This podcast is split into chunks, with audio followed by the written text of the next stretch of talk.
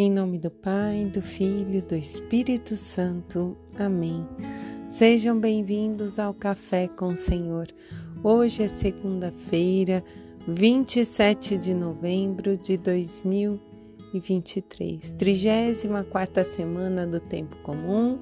Estamos caminhando para o Advento, a última semana desse Tempo Comum. Vamos mudar a liturgia e vamos pedir ao Espírito Santo que nos conduza hoje a viver a vontade do Pai.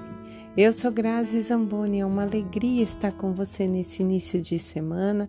Vamos juntos clamar ao Senhor que a presença dele nos traga dons, talentos e virtudes, aquilo que nos é necessário para vivermos a sua vontade.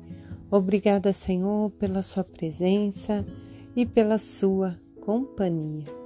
Meus queridos irmãos, com muita alegria, né? Nós ontem celebramos o Cristo Rei do Universo, o Filho de Deus que é Rei de toda a terra, porque assim o Senhor, seu Pai, o quis.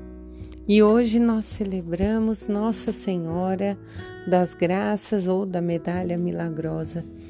É um dos títulos de Maria, mãe de Jesus, nesta aparição lá na França a Catarina Laboré, ela pede para que essa medalha seja feita e aqueles que a trazem com devoção alcançarão grandes graças diante do Senhor.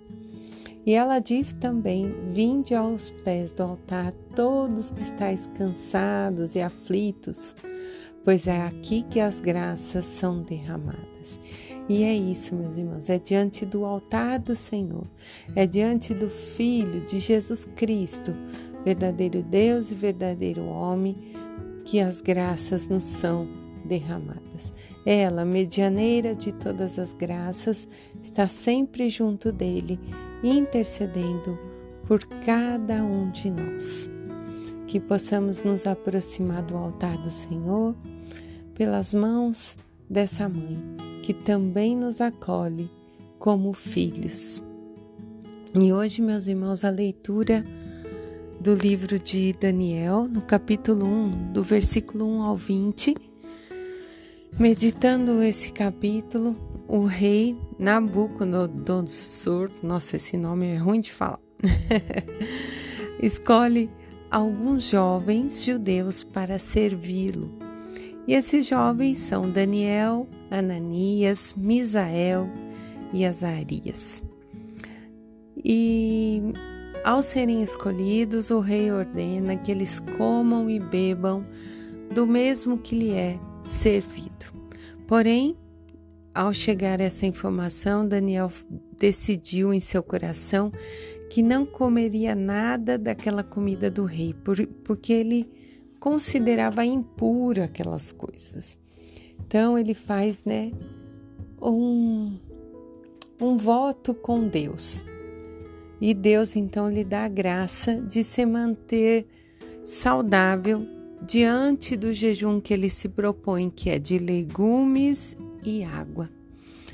E passado alguns dias, ele tem muita força e uma sabedoria incrível. E o que, que essa palavra vem nos mostrar? Mostra que é necessário, por vezes, nós abandonarmos alguns vícios que temos, alguns desejos, alguns descontroles, até é, compulsões com relação ao nosso corpo, para vivemos um jejum, não esse que está na moda, o intermitente, mas um jejum espiritual, para dominar os prazeres da nossa carne e nos aproximar de Deus, no intuito de alcançar a santidade, de estar na presença do Senhor. Quando nós fazemos um propósito com o fim maior de nos aproximar do Pai, Ele vai nos capacitando diariamente e à medida em que nós nos esforçamos, nós também colhemos os frutos dessa nossa dedicação. Então, é, à medida que a gente sente no coração que por vezes nós estamos relaxados espiritualmente ou com alguma dificuldade no trabalho, na nossa vida pessoal, se proponha num propósito firme entre você e Deus. Aquilo que você precisa dominar. Talvez não seja a comida, talvez seja algumas palavras que você fala toda hora. Talvez seja dominar os seus pensamentos, que é muito difícil. Enfim, fazer um propósito e pedir a graça de Deus. E diante daquela tentação, lembrar: eu estou, Senhor, pedindo a tua graça para que eu possa me redimir. Vinde em meu auxílio, apressai-vos em me socorrer e oferecer sua oração naquele instante. E com certeza a graça vai te sustentar. Hoje o responsório não é salmo, é responsório de Daniel.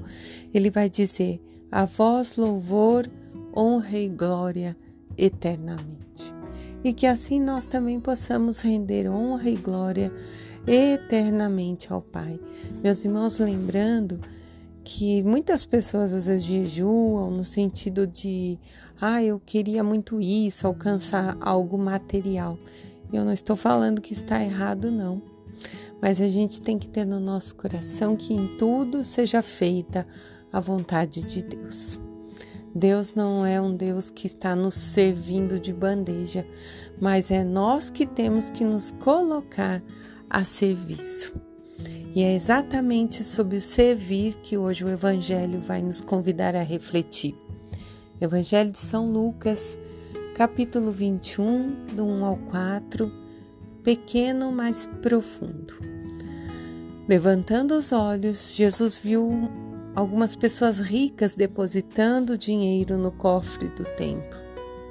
E viu também uma pobre viúva colocando ali duas pequenas moedas. E ele disse: Na verdade, eu vos digo, essa pobre viúva deu mais do que todos aqui pois todos esses tiraram para dar ao, ao Senhor o que tinham de sobra, mas ela deu tudo o que ela tinha para viver.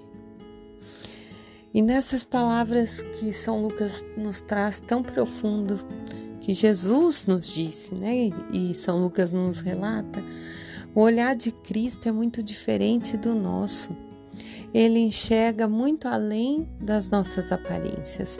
Ele vê aquilo que nós temos no coração.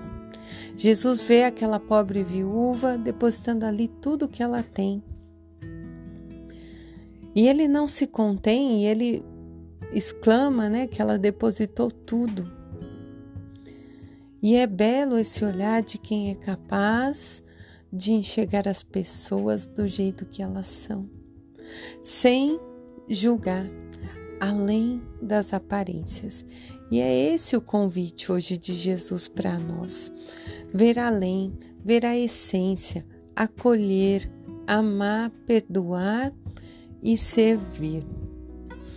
Ontem nós meditávamos o Evangelho de Mateus na, na Santa Missa e ele trazia de uma forma muito clara as palavras de Jesus nos exortando a sermos humildes, a ter esse coração que hoje São Lucas está demonstrando assim de uma maneira mais lúdica, mais pedagógica, mais leve. Mateus trazia ontem com um pouco de rigidez, porque às vezes é necessário a rigidez. Ele dizia que para fazer parte do reino é necessário ser, e isso implica em um amor que se coloca a servir sem julgar, a olhar aquele que tem fome e dá de comer, a olhar o que estava preso e não julgá-lo. E isso é um exercício, é uma atitude divina quando nós nos colocamos e conseguimos dominar o nosso lado humano. E Lucas está também reforçando as palavras de Mateus, porque aquela mulher deu tudo o que ela tinha.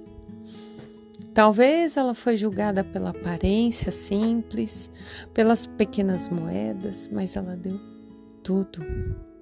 E é isso que Jesus quer de nós. Ele nos quer por completo. Não importa como nós estamos, O passado fica no passado. Ele nos acolhe, nos lava na água viva e nos convida a viver o vinho novo.